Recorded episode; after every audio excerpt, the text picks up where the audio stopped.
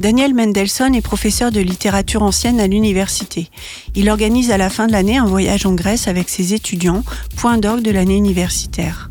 Cette année sera un peu particulière. Son cours porte sur l'Odyssée d'Homère et se terminera par une croisière. Cette année sera particulière pour une autre raison. Parmi les étudiants, un homme beaucoup plus âgé a décidé de suivre aussi les cours. Il s'agit du père de Daniel Mendelssohn.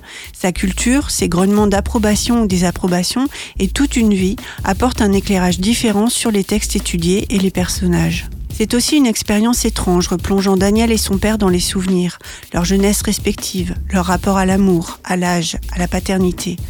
Les questions de la filiation se posent. Ulysse est-il un héros? Fait-il au contraire tout ce qu'il peut pour retarder son retour, ayant peur de rentrer, de retrouver une femme vieillie et un fils qu'il ne connaît plus? Les étudiants, le professeur et son père n'ont pas les mêmes interprétations. Chacun défend son point de vue sur chaque passage de l'Odyssée. C'est fascinant de constater l'actualité d'un texte écrit en 800 avant Jésus-Christ. L'Odyssée devient petit à petit celle de Daniel et son père qui se redécouvrent après de longues années d'incompréhension.